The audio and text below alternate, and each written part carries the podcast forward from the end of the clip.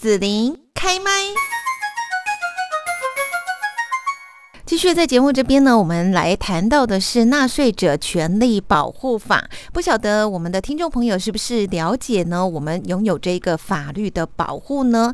今天在这里就邀请到了高雄市税捐稽征处纳保官室苏志峰审核员，请苏志峰审核员也跟大家来问候一下。嗯，你好，各位听众，大家好。一百零六年十二月二十八号已经施行了《纳税者权利保护法》，请问这一部法令的重要内容是什么呢？嗯，我们可以从这部法令的名称，大概就可以了解，这是一部照顾纳税者权益的专法。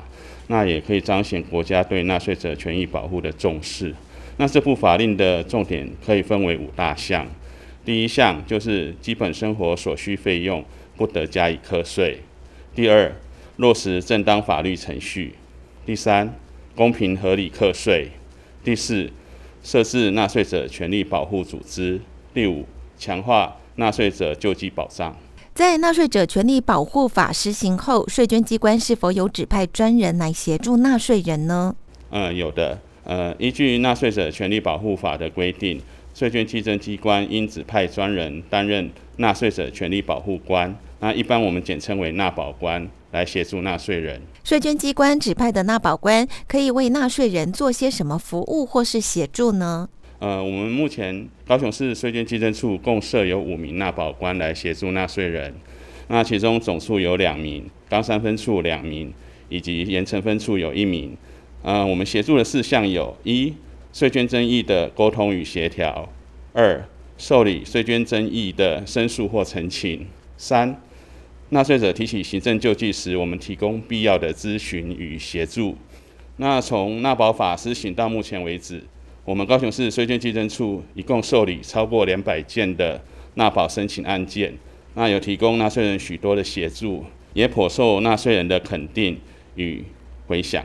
纳税人如果有税捐问题需要纳保官协助时，要如何申请呢？呃，申请的方式有很多种，纳税人可以来税捐处总处找纳保官，或邮寄申请书，也可以透过传真、网际网路或电话的方式提出申请。那纳税人可以将诉求填写在呃申请书中，纳保官会尽快的为您处理，处理好了会以公文的方式来回复纳税人。纳保官可以帮纳税人做那么多事情，可不可以告诉纳税人比较好记的联络方式呢？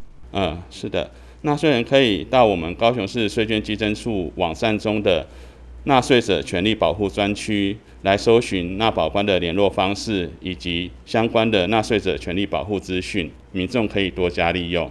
今天就谢谢高雄市税捐稽征处纳保官室苏志峰审核员提供的资讯，谢谢，谢谢。